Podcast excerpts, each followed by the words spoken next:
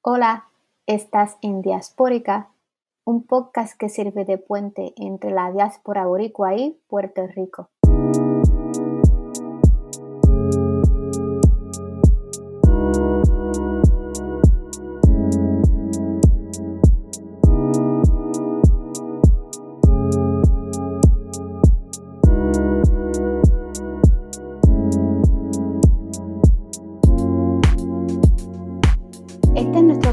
Episodio de Diaspórica, el podcast, un podcast que tiene el fin de darle una voz política a la diáspora puertorriqueña.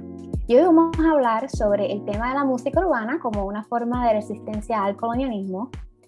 Y ya hemos hablado en pasados episodios que el colonialismo es básicamente cuando un país extranjero domina y explota económicamente a otro país, como es el caso de Puerto Rico. Y hablamos de que hay personas que dirán no se sienten explotadas porque tienen ciudadanía y pasaporte americano o estadounidense, y que tal análisis se queda muy corto al tratar de entender que la imposición de la voluntad de un país sobre otro implica extracción o sacarnos dinero que bien pudiéramos estar utilizando para mejorar a nuestro país y mejorar nuestra calidad de vida mientras nos quedamos viviendo en Puerto Rico. Pero también el impacto del colonialismo es la extracción de recursos de la gente a través de la migración. Hay diferentes formas en las que los puertorriqueños no, hemos resistido al colonialismo y muchas veces no nos damos cuenta. Y hoy tenemos a una invitada que nos hablará cómo una de esas formas de resistencia es a través de la música urbana. Algunos pensarán que la música urbana no tiene nada que aportar o que ofrecer por su mensaje explícito sexual o machista o porque en sus líricas presenta los prejuicios de los puertorriqueños. Sin embargo, han surgido ciertos fenómenos recientes de personas que han comenzado a usar sus plataformas musicales para atraer un mensaje de resistencia contra el gobierno de Puerto Rico y la, presencia de Estados Unidos en Puerto Rico. Y para hablar sobre este tema tenemos a la doctora Carla Santamaría. Bienvenida, Carla.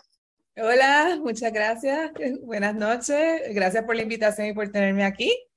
Es un verdadero. De nada, un gusto es mío.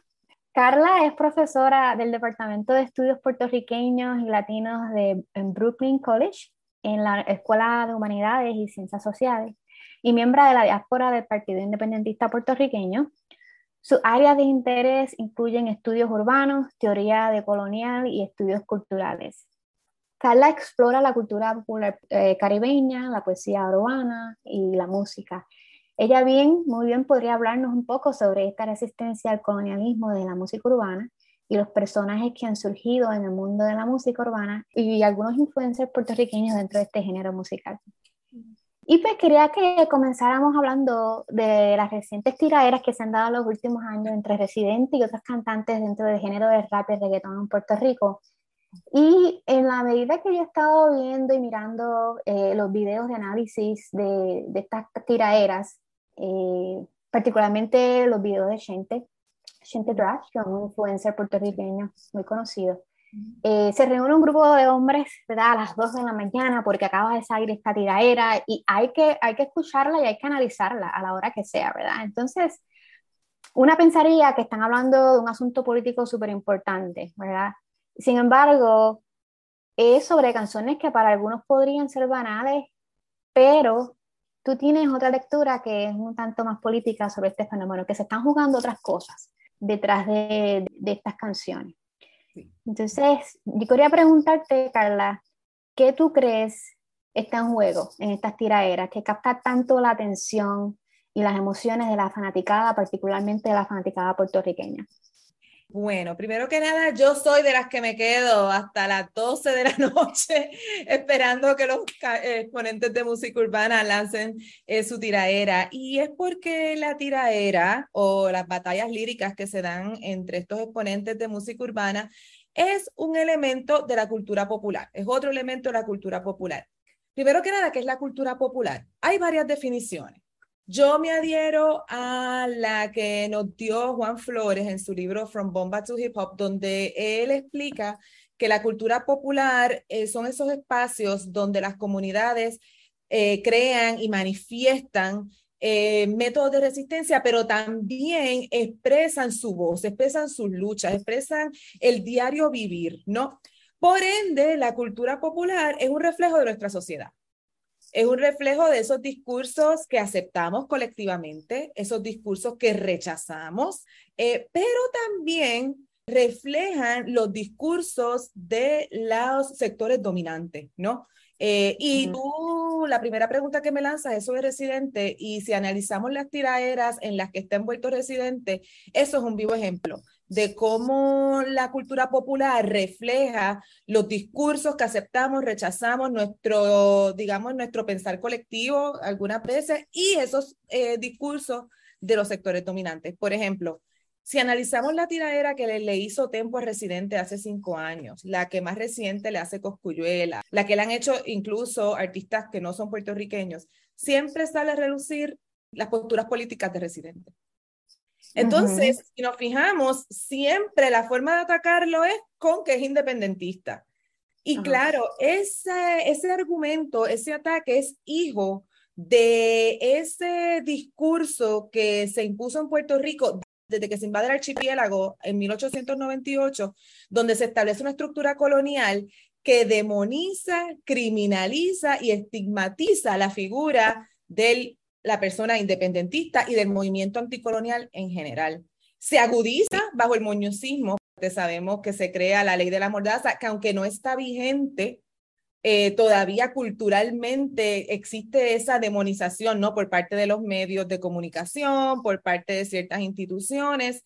Y eso es lo que la población acepta porque es lo que desde muy, desde muy temprano se nos ha dicho, ¿no? Este, en las escuelas, sobre todo em, en los medios de comunicación, siempre hay una tendencia a estigmatizar y a criminalizar los movimientos anticoloniales.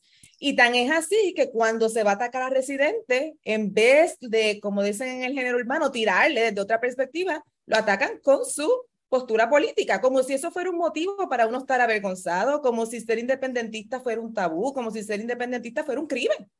Como si decirte independentista fuese un insulto. Exactamente, como si eso fuera un insulto o algo de lo que de que nos tenemos que avergonzar o no lo digas o esto que lo, o sea, es un tabú, es un tabú. Y eso se nota en nuestra cultura popular, en estas tiraderas. Entonces, ¿qué tú crees que es lo que mantiene al boricua despierto? ¿Verdad? Es como si fuesen a presenciar, cuando digo despierto digo a las 2 de la mañana, ¿verdad? Esperando esa tiradera. Es como que van a presenciar una pelea, y yo sé que, que el aspecto de pelea también llama mucho la atención, ¿verdad? Claro. Pero también es, lo que escucho, lo que me estás diciendo es que se van a traer unos puntos ideológicos y a veces no nos damos cuenta. Claro. ideológicos en este debate, en esta guerra, en esta tiraera. y, lo vimos en el reciente eh, video o tiraera de Coscuyuela Residente, donde lo primero que sale en la portada es la R de eh, René Renuncia. Ahí inmediatamente tú sabes que es algo político. Claro, y que está y que estaba aludiendo al famoso movimiento Ricky Renuncia, ¿no? Este, que, hay hasta una crítica, eh, fíjate que Coscuyuela lo critica de que tú eres un independentista que ni siquiera vives en Puerto Rico. Es lo que estoy parafraseando, ¿verdad? Los, los versos de Coscuyuela. Pero fíjate que ya empieza de entrada el ataque, es con política, como muy bien tú dices, desde lo que aparece en la pantalla eh, cuando se oye el audio de la tiradera, ¿no? Eh, ¿Qué está en juego? Eh, primero que nada, pues sí, eh, hay que tener en cuenta que estas batallas líricas han existido en la cultura puertorriqueña desde siempre. O sea, vamos a, eh, si, si le, damos una mirada a las competencias de trovadores, vemos que había, ¿verdad?, ese juego de quién es el, el, el, titán de la pradera, ¿no?, Con, en este arte, en los, en los duelos de soneros, ¿no?, en la salsa. Y por supuesto, eh, la música urbana puertorriqueña es hija de la música urbana afroamericana, ¿no? Que se desarrolló en el Bronx. Y, una, y es muy normal en la cultura del hip hop, ¿verdad? Lo que se llama the battle, ¿no? La batalla que ocurre en vivo. Interesantemente, las tiraderas de la música urbana tienen una dinámica distinta y no necesariamente se dan en vivo. Y eso también ha sido tema de controversia, ¿no? En el sentido de que hay quienes se cuestionan quién realmente está escribiendo eh, la lírica. Pero Independientemente de eso, independientemente de que ha sido parte de la cultura popular puertorriqueña por años y que se ha visto en diferentes géneros, yo creo que también hay que tener en cuenta que muchas veces los exponen, los artistas y sobre todo los artistas de la música popular Y en el caso de los exponentes de música urbana, muchas veces se ven como íconos de ciertas comunidades. Me explico. Eh, antes de nosotros comenzar el podcast, me hablabas, ay, estaba recordando el reggaetón eh, de antes, ¿no? El reggaetón viejo. Y no sé si recuerdas esas famosas tiraderas que se daban, por ejemplo, entre Dinois y la industria. Eh, no, sobre todo entre Baby Rasty Gringo, sí, definitivo. MC Ceja, y hasta muchas veces lo que, lo que se veía en juego era como si Baby Rasty Gringo estuvieran representando a, a, a Torrey, en el caso de Baby Rasta, las monjas, y como si el bando de la industria representaba a Carolina. O sea, hasta cierto punto eh, llega el momento en que las comunidades ven a estos exponentes como sus representantes.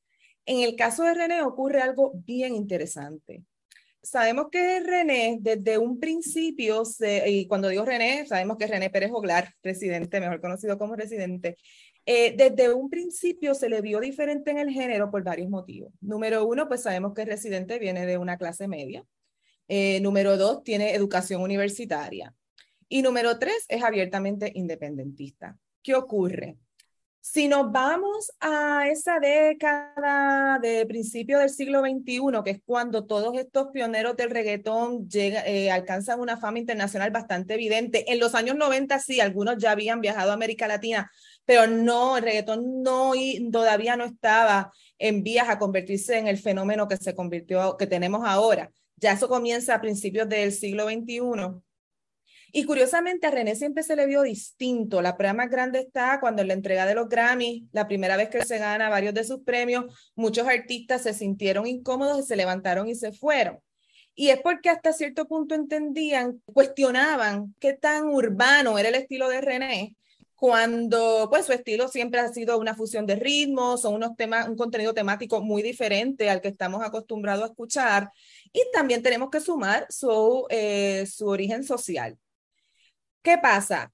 A eso le tenemos que sumar el hecho de que desafortunadamente estas narrativas vemos que se siguen perpetuando en los medios de comunicación, eh, se siguen, eh, siguen distorsionando eh, la realidad de muchos sectores, se ha construido este estereotipo absurdo donde se coloca en una ecuación independentista, diagonal, eh, intelectual, diagonal, ciencias sociales, humanidades y lo peor, diagonal, ustedes viven enajenados del pueblo. Entonces, ¿cómo tú vas a decirme que tú eres un cantante de música urbana si realmente tú no sabes lo que es la calle, si realmente tú no sabes eh, lo que es venir de los sectores marginados, ¿no? ¿Qué pasa? Yo creo que si, nos dejamos llevar por el caso de, de René eh, y la última tiradera, eso se vio.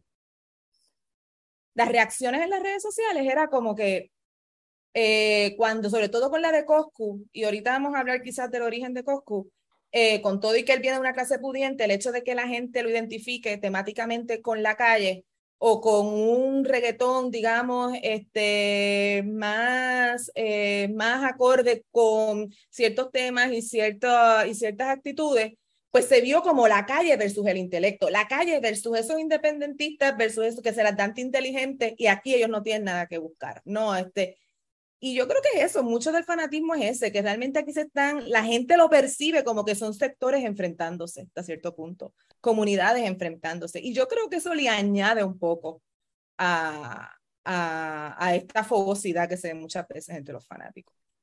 Y eso me, me hace cuestionarme entonces, la gente que, que, es de la calle, que es más o menos lo que tú estás cuestionando. Entonces, la gente de la calle no, se, no pueden ser independentistas. Eh, y que es una mentira. Es la pregunta que eso, es, que precisamente por eso es que dije que es esta distorsión que ha causado, ¿no? Que, que, provoca los discursos y las narrativas del status quo, porque yo no conozco gente que, que necesariamente pues interactúe en el mundo de la calle, pero yo sé de casos de personas que se identifican con ese mundo y, y, también se identifican como independentistas, como también conozco personas que vienen de, los de sectores no privilegiados, que no tienen nada que ver con la calle, pero sí vienen de comunidades pobres y se identifican como independentistas. tenemos el caso de, de, Ismael Rivera, tenemos el caso de Andy Montañez, tenemos el caso del cineasta Tito Román, o sea, todas estas personas eh, vienen de barrios marginados en Puerto Rico y son abiertamente independentistas. O sea, es que es una falacia. Y claro, eso volvemos a lo mismo. eso es hijo de aquel discurso que se promovió mucho en los años 70 y creo que a fines de los 60 de la estadidad para los pobres, la independencia. Eso mismo me estaba pensando yo ahora mismo. Este asunto de que eh, de la idea en Puerto Rico de que los la, la gente pobre eh, pues eh, quiere mejorar, quiere progreso, por lo tanto ellos son estadistas o son personas que apoyan la relación de Estados Unidos con Puerto Rico porque estas son las personas, Estados Unidos, este, gente, este ente que nos va a rescatar de la pobreza. Correcto. Por lo tanto, si tú hablas de que no debe haber una relación eh, como la que tenemos ahora o, una relación de ser Estado de Estados Unidos, entonces está enajenado de la realidad porque no sabes que nosotros necesitamos los fondos federales, nosotros necesitamos la ayuda de Estados Unidos, nosotros necesitamos, ¿verdad? Eh, eh, este, este, el apoyo, este protectorado, este, esta protección de Estados Unidos. Correcto, y, la mentira, ¿no? De, de, que yo he escuchado discursos tales como, ah, es que los independ muchos independentistas se puede dar el lujo de luchar, de creer en la independencia o en la emancipación política por su privilegio de que vienen de clase media, y eso no es cierto, porque ahora digo yo, la, eh, la cúpula de los, de los sectores estadistas en Puerto Rico pertenecen a las élites puertorriqueñas. Exactamente. no vienen de, de los sectores no privilegiados. O sea, y, el discurso de ellos es bien eh, elitista y privilegiado. Eh, el hecho de que tienes que esforzar por ti mismo, eh, que somos resilientes y vamos a salir de esto, no importa cuánta opresión esté recibiendo el pueblo. y si tú estás ahí es porque tú quieres. Exactamente, y a eso le sumamos que nuestro, nuestra relación colonial con Estados Unidos, precisamente quienes viven las consecuencias o son impactados de una manera completamente eh, nociva o, eh, o a quien más les afecta negativamente es a los sectores menos privilegiados. O sea, la mayoría de los problemas que tenemos en Puerto Rico, nuestro, nuestra crisis, nuestro, nuestro desempleo, nuestra quiebra, es resultado de este estatus colonial que tenemos, que afecta definitivamente a los, a los sectores menos privilegiados y también, eh, digamos, que eh, perpetúa estas jerarquías de, inequidad que se dan en, en nuestro país, ¿no? Bueno, eh, algo que yo he estado reflexionando también es por qué Residente, por qué tirarle a Residente con tantos artistas que hay en el género de la música urbana y, y, ha explicado algunas cosas en términos de su eh, identificación con la independencia y históricamente a los independentistas se les ha atacado eh, o oprimido. Algunas personas en el género urbano me dirían, no, lo que pasa es que esto es lo que he escuchado, que él le tiró, le tiró al reggaetón, le tiró a la música urbana. Entonces, pues tenemos que salir nosotros aquí representando a la música urbana a defendernos y, tú sabes que cuando yo escuché la crítica de Residente en sus canciones, especialmente la canción de Adentro que iba dirigido a uno de los exponentes de reggaetón, yo estaba muy contenta con la canción porque yo dije, fíjate, estas son las cosas que yo en un momento dado era, me encantaba el reggaetón eh, de joven, eh, pero había unas cosas que yo a mí no me gustaban. En la medida que fui adquiriendo conciencia de género y de la situación de desigualdad en Puerto Rico, como que me alejé un poco, ¿verdad? De la música urbana y es por las razones que Residente explica en sus canciones, ¿verdad? Entonces yo digo, bueno, pero Residente trae unos puntos, habla de la violencia, del uso de las armas, de hacerte creer que eres un gatillero, especialmente cuando no lo eres, qué tipo de mensaje que estás llevando. Y lo que quiero decir es que algunos dirán que más bien la tiradera Residente tiene que ver con que él le tiró al género. Correcto, sí. Pero es mucho más que eso, tal vez esa no es la única eh, razón. Sí, yo, yo creo que a mí, a, a, mí no me llama la atención que le tiren a Residente porque la tiraera es parte de la cultura del género. O sea, el, yo creo que el asunto que llama la atención no es que le tiren a Residente, porque exacto, digamos que obviamente él hizo aquel comentario en, en, en aquella entrevista con Leila Cobos, obviamente iba a traer cola, ahí es cuando Tempo usa eso como excusa para tirarle. El, el, asunto no es que le tiren, porque eso es normal. O sea, las tiraderas de Héctor y Tito versus eh, Baby Rasty Gringo fueron históricas. O sea, y lo mismo Don Omar. O sea, eso es con qué le tiran, con qué le atacan. Ese realmente es lo que llama la atención. No es que le tiren, es cuál es el argumento que usan para tirarle. En su tiraera, en su ataque. Y, y eso es lo interesante. Ahí es donde uno nota que hay una estigmatización y una criminalización del independentismo en Puerto Rico. Eh, respecto a lo otro que, que comentas, ¿no? Eh, de, de los temas de residente que por lo regular son muy diferentes, ¿no? A lo que escuchamos en el reggaetón, digamos, más tradicional. Eh, también hay que tener en cuenta algo muy importante.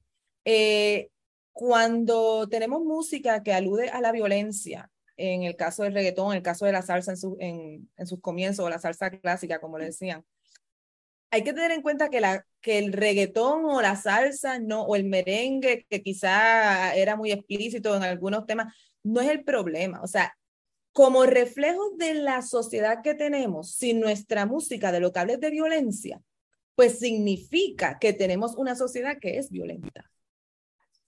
No le podemos pedir a nuestros jóvenes, ¿verdad? Y teniendo en cuenta que, la, que, un, que mucha de la música urbana que se produjo en sus comienzos, como ya dijimos, viene de estos sectores marginados. No le podemos pedir a nuestros jóvenes que lo que están viendo, muchos de ellos lo que están viendo, no todos, pero muchos de ellos han expresado que es que su ambiente lo que había era una violencia constante, una pobreza constante, había que sobrevivir. Pues de eso es de lo que voy a escribir. O sea, eh, entonces cuando muchas veces las personas, eh, yo noto que he visto, he escuchado muchos colegas en la academia atacar la música urbana, precisamente no, que lo que hace es perpetuar el machismo, lo que hace es perpetuar la violencia. Y yo, pues la pregunta es, ¿por qué hablan de eso? O sea, ¿por qué se consume? Pues entonces hay una sociedad que se identifica con eso. Exactamente, porque si no, no fuesen tan exitosos. Exactamente, entonces significa que si nosotros queremos que nuestros jóvenes hablen de otras cosas, se identifiquen con otras cosas, y ahorita quiero retomar el tema de, de cuando tú te haces el maleante y no lo eres, pero cuando eh, quiere, si queremos que nuestros jóvenes que vienen de los barrios marginados se identifiquen con otra cosa, pues tenemos que construir una sociedad que le hable a la equidad, una sociedad en la que todos nos sintamos representados, en la que, en las que todos tengamos oportunidad a la movilidad social, ¿verdad? Que todos tengamos unas oportunidades que definitivamente no están ahí. Y me decías que querías un poco retomar el punto de cuando la gente se presenta como maleantes, cuando no lo son. Ok, eh, y por supuesto, creo, eh, en la última tiradera que hubo entre René y Coscu, yo creo que eh, René como atacó a Coscuyuela. Yo no conozco, por supuesto, a José, a José Coscuyuela, yo no lo conozco, ni, ni conozco su vida personal sí sé que, como todos sabemos, que viene de una familia pudiente.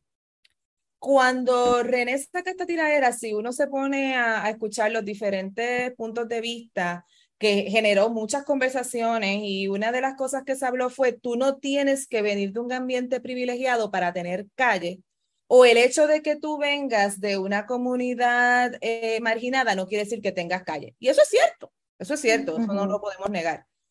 ¿Cuál es el caso Coscuyuela? No sé. O sea, yo sé que él es una persona que con que su trabajo apela mucho, ¿no? Al tema de la calle. Sé que ha sido validado por, por muchos de sus colegas del género que vienen de barrios marginados. Incluso ha trabajado con Kendo Caponi, que todos sabemos que Kendo eh, sí es una persona que conoce muy bien, ¿no? El mundo marginal. Pero independientemente de cuáles sean las relaciones que tenga José con el mundo de la calle, si las tiene o no las tiene, que no lo sé. Lo importante de esa tiradera de René es que abre la puerta para que reflexionemos sobre estas complejidades que surgen cuando un género, cuando un elemento de la cultura popular se comercializa. ¿Y por qué esto es importante? Porque cuando, digamos, en el caso de la música urbana y de la salsa también en sus comienzos, cuando la música urbana surge, que apelaba mucho a ese mundo marginal, obviamente eso significó que se iba a hablar en X jerga, sé que su contenido temático iba a hacer referencia a unas realidades bastante violentas y unas realidades que obviamente ponían la inequidad social que hay en Puerto Rico. Entonces, ¿qué pasa? Cuando ese elemento se comercializa y cuando tenemos a una persona que no vivió eso, integrando eso a su trabajo, llega el momento entonces que la experiencia de la marginalidad, la experiencia de la pobreza se convierte en una caricatura. Y yo encuentro que eso es problemático. ¿Cómo tú, sin venir de ahí, vas a hacer dinero a costa de una experiencia tan horrible que ha representado la muerte de muchos de nuestros jóvenes, porque yo creo que en Puerto Rico se ha normalizado tanto que nuestros jóvenes, eh, nuestros jóvenes pobres, muchos de ellos se envuelvan en el mundo de la economía ilegal y terminen muertos. Y yo noto que en Puerto Rico eso ya se ha convertido como algo que nadie se cuestiona. Entonces, cuando tú agarras eso, sin tú haber vivido eso, lo integras a tu trabajo, llega el momento en que esto es una caricatura de esa experiencia y yo encuentro que eso es algo problemático.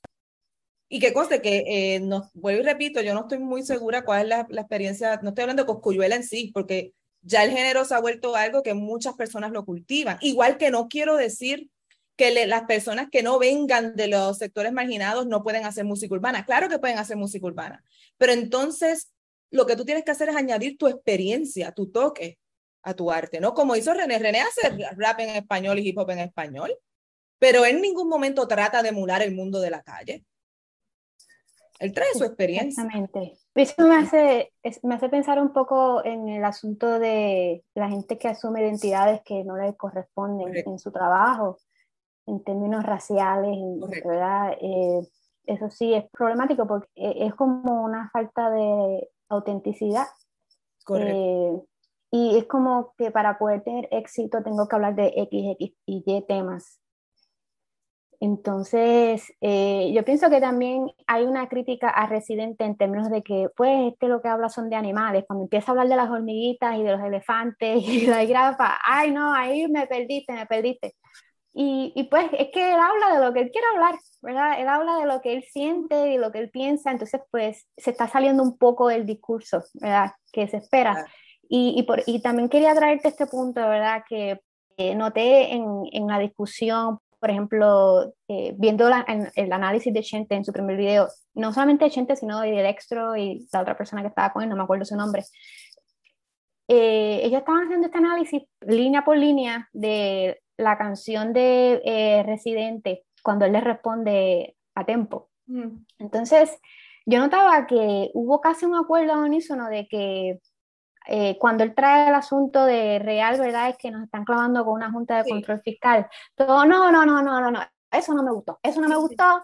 Eh, ¿sabe? Eso no, no quedó bien, realmente eso no tiene nada que ver con nada, porque la tiradera es sobre tú, yo, es como que lo ven como algo más personalista, como que mientras más cosas personales tú puedas sacar que pueda ahondir a la otra persona, mejor. Eh, hay, hubo un punto, como ellos le llaman punchline, eh, donde Residente dice que hace una comparación con él, con, o sea, en el sentido de que la razón por la cual fue a la cárcel fue por estar vendiendo heroína. Y yo, ¡oh! Entonces, eso como que levanta el ánimo del grupo, ¿verdad? Y eso como que crea controversia.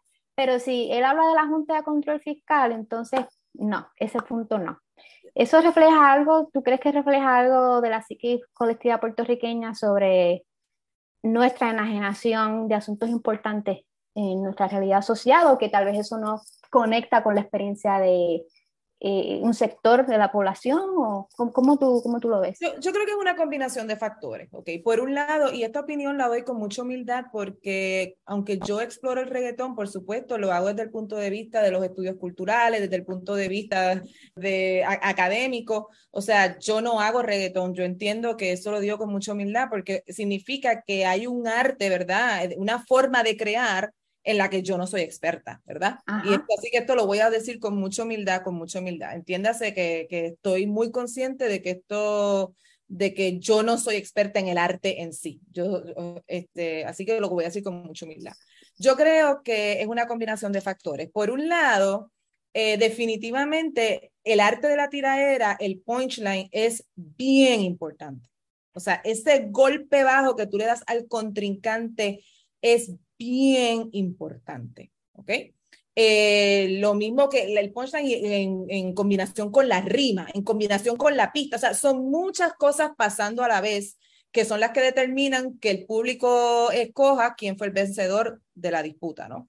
Definitivo. Ahora, yo creo que por un lado, sí, quizás eh, Fíjate que cuando él dice, por eso es que el gobierno no debe cerrar escuelas para que, eh, para que los jóvenes no se queden como tú, bruto, algo así, estoy parafraseando, por supuesto.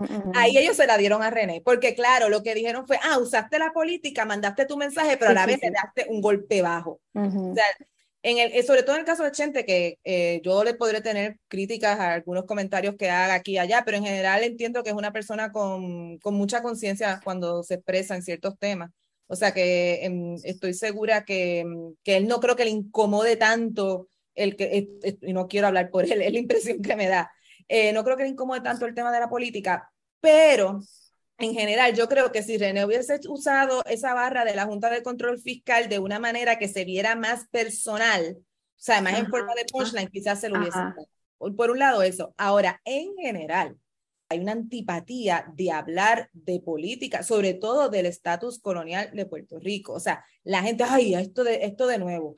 pero es que se nos ha enseñado, o sea, por tanto tiempo los medios de comunicación estaban ahí para dos cosas. Número uno, para eh, perpetuar la, la narrativa del status quo y no necesariamente de una manera aburrida. O sea, no solamente con sus programas simplistas de análisis político, etcétera, sino, por ejemplo, a través de la Comay, a través de los programas de farándula.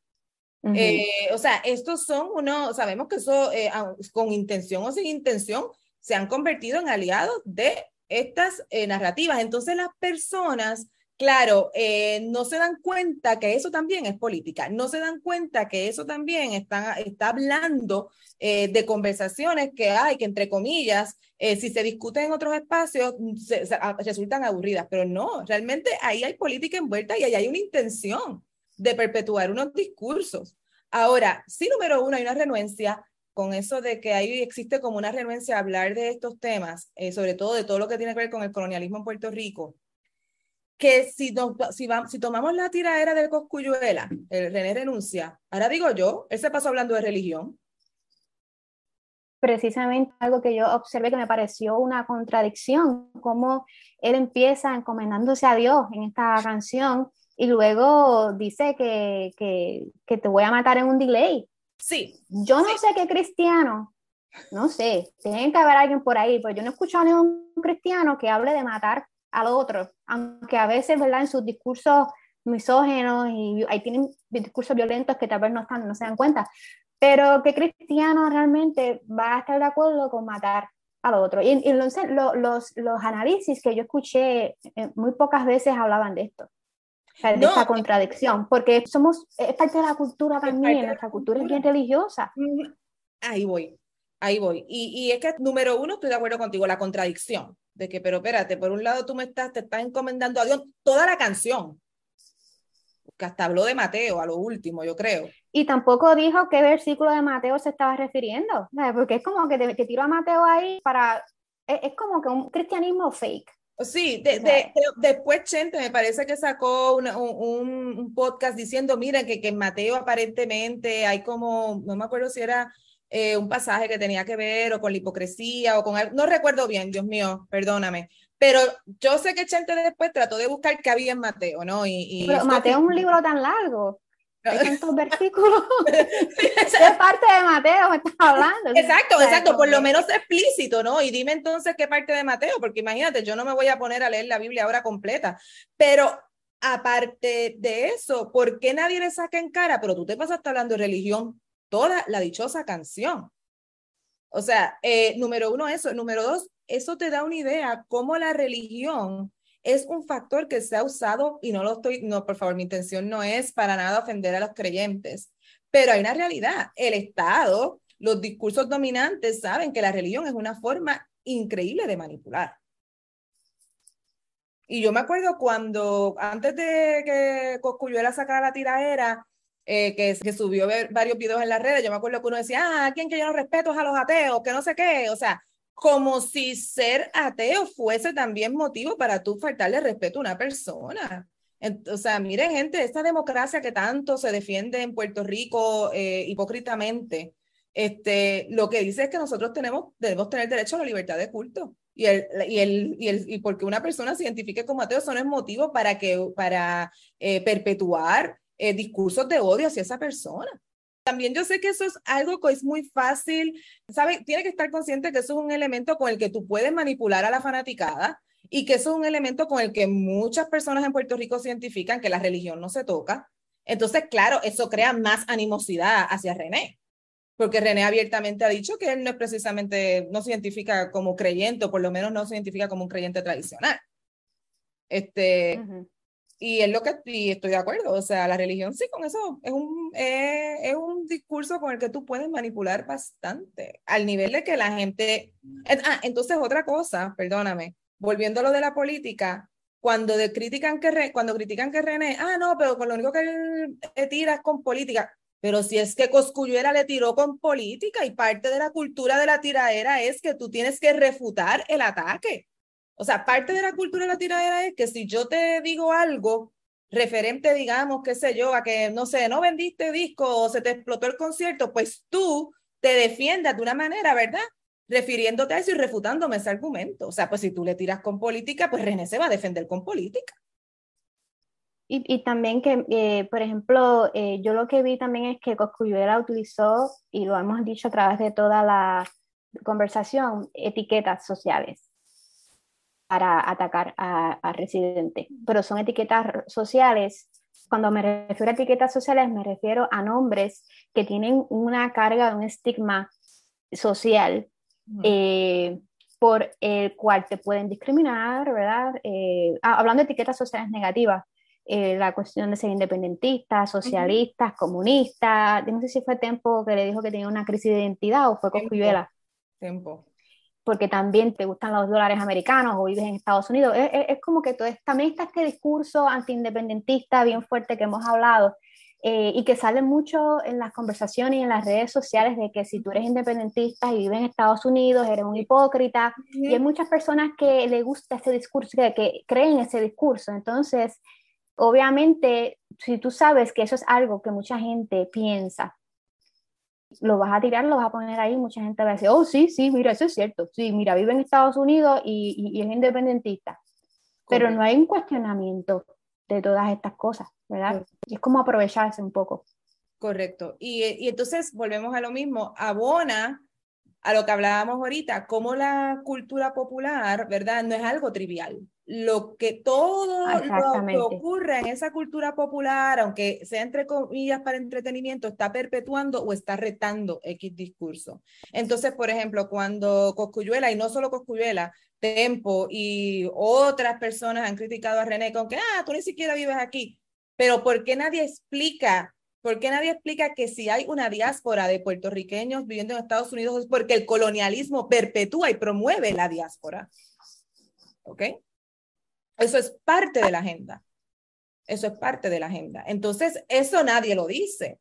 O lo otro que tú comentabas, cuando esa, esa ultraestigmatización de independentistas igual a socialistas, comunistas, o sea, eso eran los típicos discursos de los años 60, 70, 80, de la, eh, de la Guerra Fría, o sea, y mira cómo todavía lo seguimos perpetuando, o sea, la cultura popular no es trivial, del mismo modo que también sirve para retar, como hace René toma ventaja de ese espacio que ya tiene la cultura mainstream para llevar un mensaje, ¿no? Y crear conciencia. Como ha hecho, digamos, como ahora está haciendo PJ Sinzuela o PJ Sinzuela, como hace el hijo de Borinquen. Eh, tenemos a Rafa Pavón, tenemos a, en el caso de Luis Díaz y su intifada, eh, Garalan Flow, 79, que son cantantes que quizás todavía no han llegado al mainstream, pero que han hecho un trabajo magistral, ¿no? Desde el espacio del hip hop y desde la cultura del, del hip hop un trabajo maravilloso, ¿no? Sobre la, tratando de crear conciencia, ¿no? Sobre, la, sobre el colonialismo en Puerto Rico. Hemos hablado bastante de Residente y la era, eh, pero por otro lado tenemos el nuevo fenómeno de Bad Bunny. Claro. Y Bad Bunny y Residente participaron de la protesta de Ricky Renuncia y, y ambos reciben ataques por parte de los partidos tradicionales y la, y la élite que está en el poder. Cuando hablo de la élite estoy hablando de los, de los estadistas o los famosos PNP, que son parte del Partido Nuevo Progresista, o del Partido Popular Democrático. O sea, las personas que tienen un pensamiento a favor del actual status quo o la relación con Estados Unidos. Hablando de todo este contexto, ¿cuál tú crees que son las implicaciones de tener una figura ahora mismo en Puerto Rico como la de Bad Bunny? Ok, es bien importante Este, yo sé que quizás muchos de mis colegas académicos van a diferir, pero yo entiendo que es muy importante por muchos motivos. Número uno, del mismo modo que cuando en Puerto Rico se implantó, o, que todavía está vigente, esa estructura colonial que criminalizaba y estigmatizaba la lucha anticolonial, parte de la agenda también fue, obviamente, americanizar a los puertorriqueños, ¿no? Borrar su historia, es muy interesante si uno compara, ¿verdad? Eh, si uno se va por diferentes países de América Latina y de Europa, eh, lo más común es que su población reconozca quiénes son eh, sus héroes nacionales. En el caso de Puerto Rico, que hemos dado unos héroes nacionales increíbles como Ramón Emeterio Betance, Eugenio María de Hostos, Lola Rodríguez de Tío, Mariana Bracetti, un porcentaje enorme de la gente no los conoce, porque es parte de la agenda colonial, que no nos conozcamos, que pensemos que nosotros no somos capaces, porque eso abona eso. Nosotros no somos capaces de producir eh, mentes pensantes, eso es algo que abona a esta mentalidad del colonizado que se sigue perpetuando. No, nosotros no somos capaces. No, nosotros no tenemos una tradición de lucha como la tienen otros países, que eso es completamente falso, ¿no? ¿Qué pasa? Que por mucho tiempo eh, Puerto Rico ha sido un país que le ha brindado muchos cantantes y muchos artistas a la cultura popular latinoamericana. Y esto no es un fenómeno nuevo. Esto ha sido así por muchos años, ¿no? Eh, ¿Qué pasa? Por, aunque hubo un Daniel Santos, ¿no? Que era abiertamente independentista, aunque hubo, digamos, una lucecita Benítez, y por supuesto los cantantes de la nueva canción puertorriqueña como Roy Brown, Andrés Jiménez, etcétera, que han sido muy abiertos, en resumen, en general, como hubo una estigmatización tan grande del independentismo, si vemos la mayoría de nuestros artistas mainstream, no se envuelven en política. Por muchos años ellos estaban en completo silencio. Yo diría que hasta cierto punto eh, le seguían el juego al status quo, ¿verdad? Porque de política no se hablaba, no se hablaba de nuestros problemas sociales, nada de eso. Y de repente, una figura como Bad Bunny, ¿verdad? Que, que la gente lo ve como un exponente de la cultura popular completamente mainstream, que muchos entendían que él iba a seguirle el juego a, a, o seguir esta tradición, ¿no? De que los artistas no se meten en política. De hecho, hay una parte del chat de Ricky que Ricky está hablando de los diferentes conciertos de música urbana que fue, qué sé yo, y en una dice, tenemos que ponernos en contacto con la gente de Bad. O sea, yo creo que ya muchos políticos daban por sentado que, que este también, el único cantante de nuestra generación mainstream que retó al gobierno y, a, y al status quo ha sido René y le trajo unas consecuencias terribles, ¿no? René estuvo, reciente estuvo censurado por más de tres años en Puerto Rico, por, o alrededor de tres años. ¿Y qué pasa? De repente viene Bad Bunny con un discurso que reta esa cultura del miedo que se impuso en Puerto Rico por tanto tiempo, ¿no? Esa cultura que no solo estigmatizaba eh, el independentismo, sino que también estigmatizaba los movimientos sociales. Eh, esa cultura que dice, no, pero que Puerto Rico está bien, vamos a compararnos con el resto de los países, no hay necesidad de cuestionar al gobierno, somos un país democrático, somos un país de ley y orden. Hay que, ah, no nos gusta Ricky, pues vamos a esperar en los próximos cuatro años y Bad Bunny, ah, ah, ah, ah, ah. Eso es bien importante, porque en un país como el nuestro, donde desafortunadamente no nos han enseñado quiénes son nuestros héroes nacionales y nuestras heroínas nacionales, los artistas muchas veces cubren ese vacío. O sea, el puertorriqueño se ve representado en esos atletas, se ve representado en esos cantantes y que uno le diga, mira, yo soy como tú, yo también vengo de una clase trabajadora, yo, soy, yo no soy un intelectual, yo no soy profesor en la YUPI, yo no soy un candidato por el PIB a, a, la gobernación, yo lo que canto es trap y reggaetón, y yo digo que los puertorriqueños mañana nos tenemos que tirar a la calle.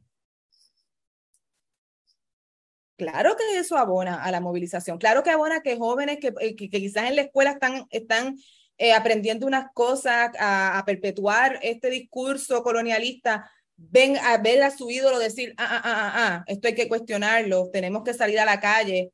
Claro que eso abona. ¿Cómo no va a abonar? ¿Cómo no va a hacer una diferencia?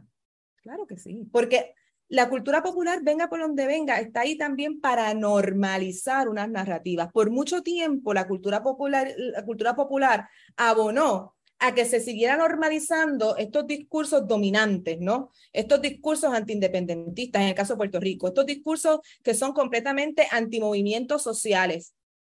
Pero de repente tenemos una figura como Bad Bunny, con esa plataforma que está retando y está también creando una cultura que normaliza cuestionar el gobierno, que normaliza la protesta, que normaliza el que cuestionemos también estas expectativas de género, estas identidades sexuales, etcétera. Es muy importante que, que, que cuestionemos eh, también nuestra estructura colonial con esto que está pasando con la ley 20 y la ley 2022. No. Este, por supuesto que es importante, importantísimo. Y más una persona que la escucha la gente. Y, y hace poco Bad Bunny, para los que no están conscientes, me imagino que muchos, que están, muchos de los que están escuchando saben que en una de sus canciones eh, hizo su video y invitó a Bianca Gralao eh, para hacer un o sea, que, eh, integrar un documental de Bianca Gralao, una reportera muy, muy independiente, muy importante en Puerto Rico.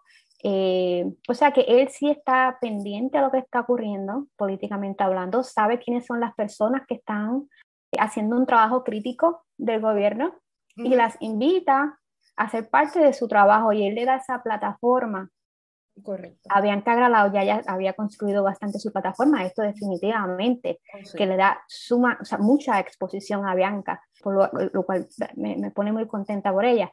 Eh, pero ahí ves que entonces él ha, ha usado su, su, poder, el poder que él tiene ahora mismo, para criticar al status quo y criticar al gobierno. Eh, y ahora mismo es eh, mi, mi, pregunta ¿verdad? Es, qué va a hacer el gobierno con esto. ¿Pueden ellos hacer algo con esto? Porque esto, esto es una fuerza eh, bastante fuerte, la que está levantando Bad Bunny.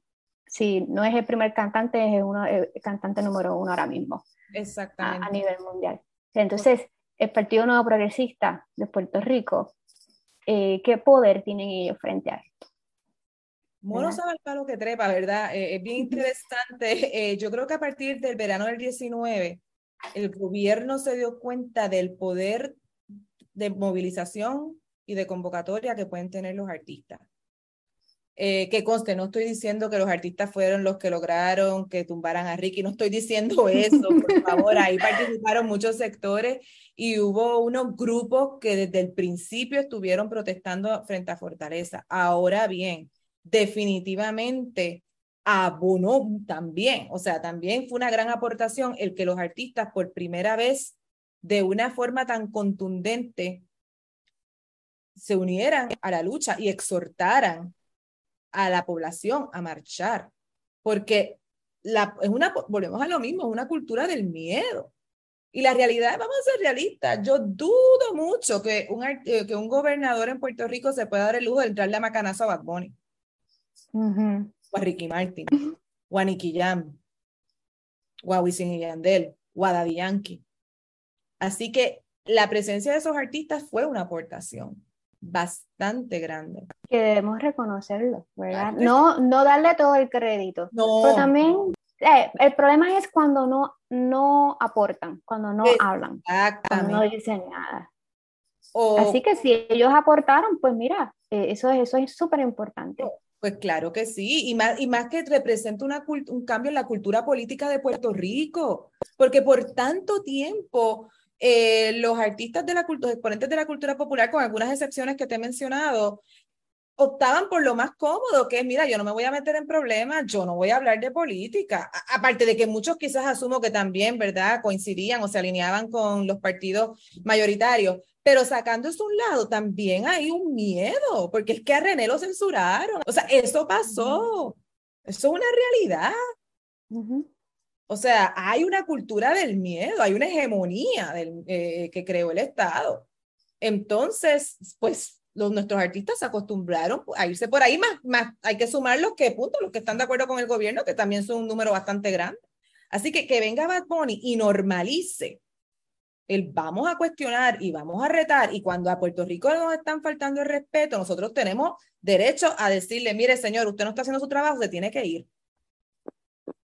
O sea, esa, esa actitud servil, ¿no? Que, que, que, que se promovió tanto eh, durante el muñozismo y los años siguientes, eh, yo encuentro que estos artistas la están retando y aún más, también es importante que del mismo modo que hay un Coscuyuela, que la crítica que yo le tengo a Coscuyuela no se la hago tanto porque políticamente entiendo yo que piensa diferente a mí. Es que Coscuyuela también es una figura problemática en el sentido de que ha demostrado un nivel tan alto de ignorancia que cae en lo grotesco. O sea, una persona que como se expresó de los afrodescendientes en Puerto Rico, eh, diciendo que en Puerto Rico que no, que eso no tiene de la forma tan horrenda, que se, tan insensible, que se expresó sobre el movimiento Black Lives Matter. ¿Cómo tú, o sea, es algo que es grotesco. Un país que es afrodescendiente, un país que siendo afrodescendiente tenemos un problema de racismo y de colorismo tan grande, un país que se nos ha enseñado a blanquearnos, o sea, a negarnos. Entonces, ¿con qué moral tú cultivas un género que precisamente fue creado por las comunidades afroamericanas en Estados Unidos? O sea, ¿con qué moral? O sea, es una ignorancia que es, que es grotesca. O cuando le digo a René, ah, que René siempre hace quedar a Puerto Rico mal, como si tuviéramos los mismos problemas de Cuba y Venezuela. Y yo dije, claro, desde tu torre de marfil en Palmas del Mar es bien fácil hablar así. Eso tú estás enajenado de lo que viven nuestras comunidades marginadas en Puerto Rico. Y quizás tú no lo ves, porque tú vienes de un ambiente privilegiado. Y eso es precisamente lo que trae Residente en su crítica. Claro, y, y, porque es importante que del mismo modo que hay artistas como Cocuyuela o tenemos personajes tan grotescos como la Comay, promoviendo ese status quo, teniendo ese espacio, ¿verdad? En los medios de comunicación donde cientos, miles de puertorriqueños los escuchan, también es importante que haya un Bad Bunny. Y que hay un René. Y que hay un PJ sin suela. Y, y verá varias cosas que quería mencionar. Una de ellas es cuando pensamos que, por ejemplo, la Comay, ella, eh, su tema no es político, es más personalista, es farándula. Pero cuando la Comay, por ejemplo, habla de Ricky Martin y su homosexualidad y lo mezcla con que la pedofilia, eh, por el caso que tiene ahora en corte con su sobrino y todo esto, es, e, e, es un discurso político también. Oh. Este es el discurso político de un grupo, de un sector de, de la población de Puerto Rico. Así que pensar que no somos políticos cuando lo somos, eh, tenemos que entonces eh, rebuscarnos un poco, escudriñarnos. Por supuesto. Eh, otra cosa que quería traer era este asunto de cuando estabas hablando de la importancia de Bad ¿verdad? que pueda, pueda llamar a la protesta por el miedo que hemos tenido por muchos años a, a cuestionar el status quo yo pienso que por un lado, aquellos que hay, habían personas que querían ir a la protesta del 2019, pero tenían su miedo, ¿verdad? Eh, tenían su duda, y yo no tengo duda de que tan pronto escucharon a una persona como Bad Bunny o una persona como Residente o otras personas decir, vamos allá, sintieron e, ese impulso y, lo hicieron, ¿verdad? Correcto. Y, por un lado me hace pensar en Molusco, eh, que es uno de los, estos influencers que ha, ha surgido, ¿verdad?, en, en, la cultura popular. Eh, y yo recuerdo en una ocasión escuchar a Molusco hablar de su decisión de ir a la protesta el Día de los Trabajadores, creo que era. Eh, y él estaba explicando, eh, yo, yo siento que él, él sentía, mi percepción, que él sentía que él le debía una explicación a su, a su, a su público de por qué él quería ir a protestar. ¿verdad? Porque en Puerto Rico, pues esa cultura, hay mucha gente que protesta, no diciendo que no, claro. la que no ha habido protestas, pero hay una cultura de que si tú protestas eh, eres problemático, ¿verdad? Eh, eh, eres independentista, socialista, comunista y todas las etiquetas que hay por ahí para abajo. Entonces él decía, no, yo soy una persona que está preocupada por mi país. Por eso yo voy a ir a protestar. Y, ¿verdad? y él daba su discurso. Entonces, yo he visto esa evolución en, en Molusco, ¿verdad? Una persona que tal vez hablaba de otros asuntos eh, y de momento eh, su visión política del país eh, se ha tornado como una en la que cuestiona el status quo. Correcto, correcto. Y es bien importante. Yo creo que, y, e independientemente de las críticas que le podamos tener a Molusco, porque sabemos que también quizás promueve ciertos chistes que perpetúan un sexismo, que eso es importante y que eso hay que criticarlo, perfecto pero es bien importante que figuras como él eh, decidan hablar. ¿Por qué? Porque volvemos a lo mismo.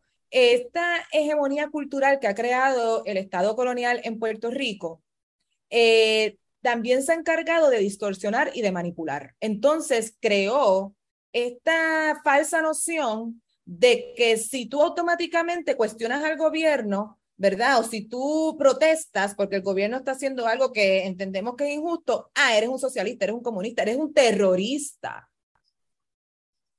Eres un problema. Eh, y por supuesto, esto está completamente normalizado. Imagínate las carpetas, ¿no? Fuimos un pueblo, los, independentistas han sido carpeteados por, por años, por décadas. O sea, entonces yo creo que Molusco venga, lo mismo, una figura que no es un profesor de la Universidad de Puerto Rico, una persona que de hecho, entiendo yo, muy inteligente, porque lo considero una persona muy inteligente, pero que no es el estereotipo este, ¿no? De que es el profesor de Puerto Rico, no es el candidato del PIB, no es, un, eh, no, no, no es el, el abogado eh, prominente de la Facultad de Derecho. No, es una persona, ¿no? Que tiene un humor bien irreverente, que hace chistes que, eh, que, no, que no tienes que ser eh, no tienes que ser un intelectual para entender los chistes. Es un humor muy irreverente, un humor muy, muy liviano y muy, digamos, muy accesible para todo el mundo. Una figura que la gente tampoco nunca la asociaría con que se iba a, interesar tanto por los temas de Puerto Rico o por lo menos integrarlos a su plataforma. Para mí ha sido muy importante que Molusco no solo eh, le ha dado plataformas, por ejemplo, a compañeros de la Federación de Maestros, que sabemos que es la que por lo regular es la, la federación eh, por lo regular eh, representa de una forma bastante contundente las peticiones y las exigencias del magisterio. Eh, le ha dado plataforma a Juan Dalmao. Molusco fue, de hecho, bien franco y abiertamente dijo que votó por Juan Dalmao. Eso jamás hubiese, eso hubiese sido impensable hace 15 años.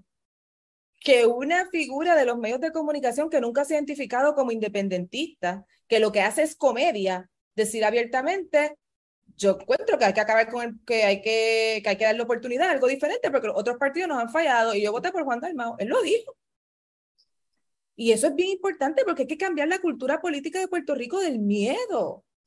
Y eso no lo va a cambiar un profesor de la y lo va, lo va a cambiar gente que con la que el pueblo se puede identificar con su trabajo, con su humor, con su música. O no es que ellos lo van a cambiar, pero van a abonar a ese cambio. O sea, definitivamente hay unas personas que se pueden identificar mejor con, con los discursos de Molusco o cuando Molusco habla, que a cuando lo hace un profesor de la Universidad de Puerto Rico, no porque no lo pueda entender. No estoy diciendo que la gente no tiene la capacidad para entender un profesor de la UPI, eso no es. Pero no se, quizás no se identifica, quizás piensa que el profesor no tiene las mismas luchas, los mismos problemas que tengo yo. Molusco, Bad Bunny, aunque quizás son personas que económicamente, ¿verdad? Ya están mejor que en sus comienzos, quizás ellos dicen, vienen de donde vengo yo. Vienen de abajo vienen de una clase trabajadora por lo menos, ¿no? Y se ríen con lo que yo me río y escriben canciones que, con las que yo me puedo identificar. O sea, y eso abona, definitivamente. Es lo que tú dices, no es que le damos a dar todo el crédito no es lo, y no es que ellos van a, a, a, a traer el, el, el, cambio político, el cambio de sistema a Puerto Rico, pero abona. Ah, es una contribución más, es lo que quiero decir. Es una contribución más. Y hay algo que Molusco ha, ha dicho en, en su plataforma y es que hay muchas personas que le cuestionan a él qué tú estás haciendo, tú debes hablar de esto, tú debes hablar de lo otro, eh, para qué estás usando, usando tu plataforma porque tú tienes una responsabilidad, ¿verdad? Entonces, él, eh, su comentario o su respuesta a eso es que, mira, es que no soy yo, ¿qué estás haciendo tú, verdad? Entonces, con lo que estamos diciendo, no estamos, no estamos queriendo asumir ese discurso de que, ¿verdad? Eh, Oye, Molusco, ¿por dónde tú estás? ¿Qué estás diciendo en cuanto a él? Ese no, es, exacto. no es lo que estamos diciendo, sino que, que hacen falta personas que puedan cambiar el discurso porque hay muchísimas otras que mantienen el discurso dominante. Y cuando hablamos de discurso dominante, para personas que, que no están familiarizadas con el lenguaje, es el discurso o las ideas que dominan en la sociedad. Correcto. Y, estamos hablando de que las ideas que dominan socialmente es el estigma que se tiene hacia la independencia y las ideas también distorsionadas en cuanto a lo que implica la independencia para Puerto Rico, ¿verdad? Y quiénes son independentistas. Entonces, que salgan personas fuera de ese círculo, como tú dices, eso ayuda a, no solamente a la causa de independencia, que eso es un, asunto, pero también a los problemas sociales que, que están que surgen en Puerto Rico y que de alguna manera la gente que está en el poder las perpetúa. E, exacto, porque es que, claro, ese es el discurso que le conviene a los grupos en poder. O sea, los discursos, las narrativas dominantes no surgen de la nada. Es que están impuestas por los grupos en poder y eh, ¿Cómo las imponen? Bueno, pues por medio de sus aliados. ¿Cuáles son sus aliados? Los medios de comunicación, el sistema público de enseñanza, eh, eh, etcétera, ¿no? O sea, todas estas instituciones que, que se nos dice que está para servir a ciudadanos, pero no está para servir a ciudadanos, está para proteger un orden y para proteger los intereses de una clase dominante. Eso es una realidad. Y por ende, el, lo importante de la contribución de Molusco, de Bad Bunny, no, yo tampoco soy, yo, exacto, no es que yo le voy a exigir que ahora tu responsabilidad es en, automáticamente integrar todo esto en tu trabajo. No, no jamás. Pero que lo que haces ha contribuido y que yo no, encuentro que no es justo cuando hay personas que solamente están ahí, ah, pero sí, pero el tipo es un machista, ah, sí, pero este es un sexista, ah, pero nadie está negando eso que Molusco tiene sus contradicciones, como las tiene Bad Bunny, como las tiene René, como las tengo yo. Porque eso es ciencias sociales y ciencias políticas 101. Contradicciones tenemos todos. Pero definitivamente esto abona a lo que tú dices. No es ah, porque Molusco nunca se ha identificado como independentista, no es eso. Pero por lo menos abona a que se cambie esa cultura política en Puerto Rico, ¿no? De que el status quo no se cuestiona y que lo que dice el gobierno es, y aunque nos estén pasando el rolo, nosotros somos un país civilizado y democrático y la única forma de cambiar las cosas es yendo a votar. No, no. A se te está pagando para que tú hagas un trabajo y no lo estás haciendo. Todo lo opuesto, nos estás oprimiendo, nos estás explotando, nos estás saqueando, nos estás robando. ¿Y por qué entonces te tenemos que dejar ahí esperar a que, te, que se acabe tu cuatrienio? Y eso es lo que, y yo encuentro que es importante que esa cultura política cambie y ellos abonan a ello. Bueno, eh, para mí ha sido toda una experiencia poder ver estos cambios en, históricos, sociales, ¿verdad? Dentro de mi, dentro de mis años de vida, poder ser testigo de estas cosas, porque a veces pensamos en otras cosas que han ocurrido en, otros años, en otros siglos, ¿verdad? En otras épocas que no, no vivimos.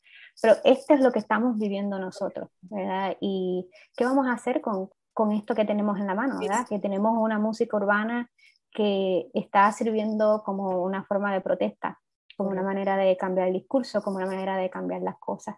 Y con esta reflexión eh, vamos a culminar el episodio. Carla, realmente ha sido un placer tenerte en el episodio. Eh, gracias por aportar un granito de arena y por abrirnos eh, los ojos y nuestras mentes para pensar sobre lo que está pasando en nuestra sociedad en Puerto Rico. Gracias por estar aquí. El placer ha sido mío y lo mismo digo, gracias por, por la reflexión, por, por, motivarme a pensar ¿no? y, a, y, a, y, a, continuar reflexionando sobre estos temas. Un, un, verdadero placer. Un placer. Le decimos entonces a, nuestro público que si les gustó este episodio, esperen el próximo, el quinto episodio, eh, donde vamos a continuar reflexionando sobre el colonialismo y cómo se refleja en las diferentes experiencias de vida dentro de la cultura puertorriqueña. Que estén bien. Gracias por haber escuchado este episodio. Si les gustó y les pareció interesante, compartan y los esperamos en nuestro próximo episodio de Diaspórica, podcast que sirve de puente entre la diáspora boricua y Puerto Rico. Hasta luego.